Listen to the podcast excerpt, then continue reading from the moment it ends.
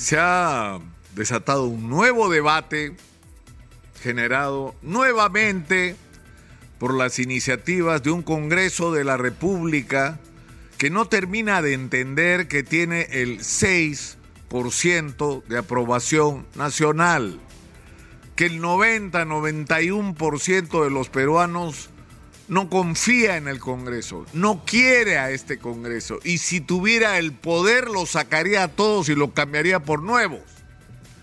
Esa es la realidad del Congreso de la República, que los únicos que no quieren reconocer son los congresistas.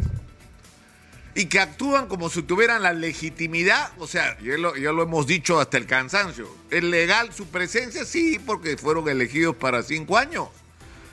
Pero su conducta, su comportamiento, los escándalos que han protagonizado, su absoluta ineficiencia, su, es decir, ni siquiera tengo que contárselo porque ustedes mismos, señora, señor, lo han vivido todos estos últimos dos años. Y lamentablemente esto se arrastra desde antes, ¿sabes? Porque este Congreso no es una excepción, es peor, es verdad, es peor. Pero es más o menos más de lo mismo que hemos tenido por demasiado tiempo. Y eso tiene que ver con lo mal que están los partidos políticos en el Perú, por la clase de gente que nos pone en el Congreso. Pero los únicos, insisto, que no terminan de, de, de entender que han perdido legitimidad ante la sociedad. Es decir, no pueden pretender hacer cambios trascendentales para la vida nacional, que son determinantes. Por ejemplo, ahora el tema de la colaboración eficaz. Quieren cambiar la están cambiando la colaboración eficaz, quitándole filo a la colaboración eficaz, quitándole eficiencia al sistema de la colaboración eficaz.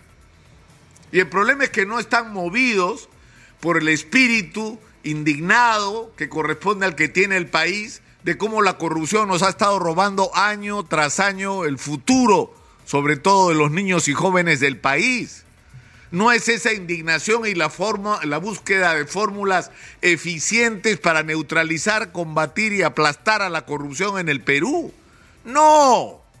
Lo que están buscando es de qué manera le bajan el filo a la colaboración eficaz para librar a su jefe que están metidos todos en investigaciones por corrupción y donde la colaboración eficaz ha sido un instrumento sumamente valioso para ponerlos contra la pared y en evidencia.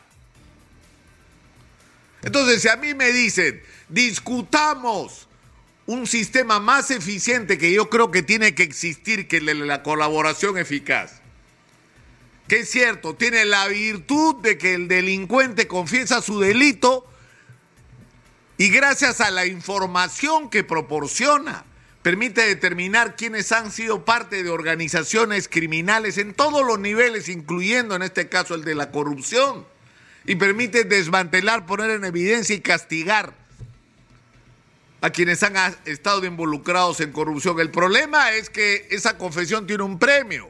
O sea, le robas al Estado, te asocias con funcionarios o eres funcionario y te asocias con empresarios privados. Exitosa. Le robas al Estado, te acoges a la colaboración eficaz y te veas pancho para tu casa. A mí eso no me gusta. Y yo creo que debe haber una fórmula mejor. ¿Cuánto nos roba la corrupción al año según la Contraloría General de la República? 25 mil millones de soles por lo menos. Es decir, más del 10% del presupuesto de la República se lo chorean.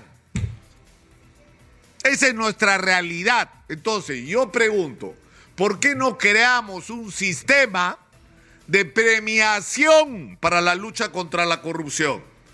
Es decir, en vez de perder al año 25 mil millones de soles, agarro, no sé, 300 millones de soles al año dedicados solo para premiar a los que den información sobre los actos de corrupción. Si eres funcionario y denuncias, te premio. Si eres empresario y denuncias que te están coimeando, te premio. Si, si cumples con los estándares que se requieren para la realización de la obra o de la adquisición, te entrego la obra y la adquisición. Premio a los que no pasan por el aro, a los que denuncian la corrupción. Esa es una idea que puede discutirse, pero esa tiene un móvil distinto. Es decir, podemos buscar fórmulas más eficientes porque el mensaje que tienen que recibir los corruptos, pues fíjense ustedes lo que pasa. Es decir, viene un gobierno, todos están metidos en escándalos de corrupción, los ministros, los presidentes haciendo cola para ir presos, los gobernadores regionales, los alcaldes, vayan por todo el país. Lleno de sinvergüenzas que se han aprovechado de su puesto público y vienen los nuevos y hacen lo mismo. Entonces algo no está funcionando. Y una de las cosas que no está funcionando no es solamente que necesitamos Exitosa. apretar el sistema, reducir al mínimo los puestos de confianza. 5% de los empleados del Estado son puestos de confianza, son nombrados a dedo por quien esté en el gobierno, local, regional o nacional. Y ese 5% ocupa los puestos donde se toman las decisiones, qué se compra, qué se gasta, qué se adquiere, qué se contrata, ahí donde está el billete. Y esta gente que está ahí tomando esas decisiones no está pensando en el futuro del país, de los planes a 20, 30 años, de construcción de la región, del país, de la- las proyecciones que hay de desarrollo. No. Está pensando cómo aprovecha los 4 o 5 años, según el caso que tengan, para levantarse todo lo que puedan. Su plan es el suyo, el forrarse en ese tiempo que tienen y cómo se genera esta posibilidad, porque no hay meritocracia. Porque la gente que llega a cargos en instituciones clave no están ahí en función de sus méritos como en el BCR, que sí están ahí en función de sus méritos, porque son los más capaces. Y por eso el Banco Central de Reserva ha sido como el guardaespaldas de la estabilidad económica en este país. Porque esa es la prueba de que las cosas se pueden hacer de otra manera cuando hay meritocracia y no el dedo. Entonces hay que instaurar la meritocracia, eso va a ser clave para la lucha contra la corrupción, pero yo creo que hay que ser implacables en el castigo contra la corrupción. Si metes la mano, si le robas al Estado, te pudres en la cárcel. Nunca vuelves a contratar con el Estado y vas a ser un apestado ante la sociedad. No te vamos a pasar por agua tibia. Pero para eso hay que tener una estrategia, una visión de largo plazo con esta lacra que tenemos de la corrupción para enfrentarla. Pero cuando nos enfrentamos a discusiones como esta, Exitosa. donde lo que estamos hablando no es cómo endurecer el puño contra la corrupción, de lo que estamos hablando es cómo los señores congresistas quieren ablandar el sistema de colaboración eficaz para que finalmente no sirva para lo que ha estado sirviendo felizmente en estos años que nos ha permitido conocer muchas verdades y el caso emblemático es el de Lavajato que el trato con los brasileños pudo ser mejor, por supuesto que pudo ser mejor, todo se puede hacer mejor. Pero se dan cuenta ustedes el valor que ha tenido esa colaboración? O sea, gracias a la colaboración de los brasileños sabemos cómo nos robaron. Cómo el señor Ollantumala, cómo el señor Alejandro Toledo, cómo todos los expresidentes han estado metidos hasta acá en la corrupción. Cómo se financiaba para adquirir derechos sobre las decisiones gubernamentales. Cómo ha habido empresas como la de Graña y Montero, las del Club de la Construcción, que estaban hasta el cuello metidos en la corrupción. Que habían creado sistemas de corrupción articulados y permanentes con el 8% de comisión y no importaba si cambiaban los funcionarios porque las reglas de juego de la corrupción estaban armadas. Gracias a esa colaboración tuvimos acceso a esa información.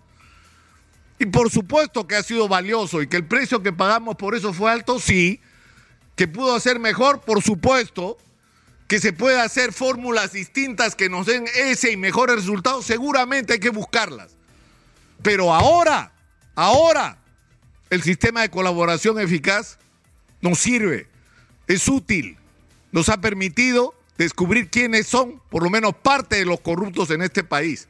Entonces, si se va a desmontar el sistema de la colaboración eficaz como lo hemos conocido, tendría que ser para cambiarlo por algo mejor, pero no para quitarle el filo como los señores Exitosa. congresistas quieren. Porque lo que quieren es que en este país los corruptos no paguen, porque ese es su móvil y porque una vez más están de espaldas al Perú. En fin, ya se les va a acabar, ¿ah? Ya se les va a acabar. Soy Nicolás Lucar, esto es Hablemos Claro, estamos en Exitosa.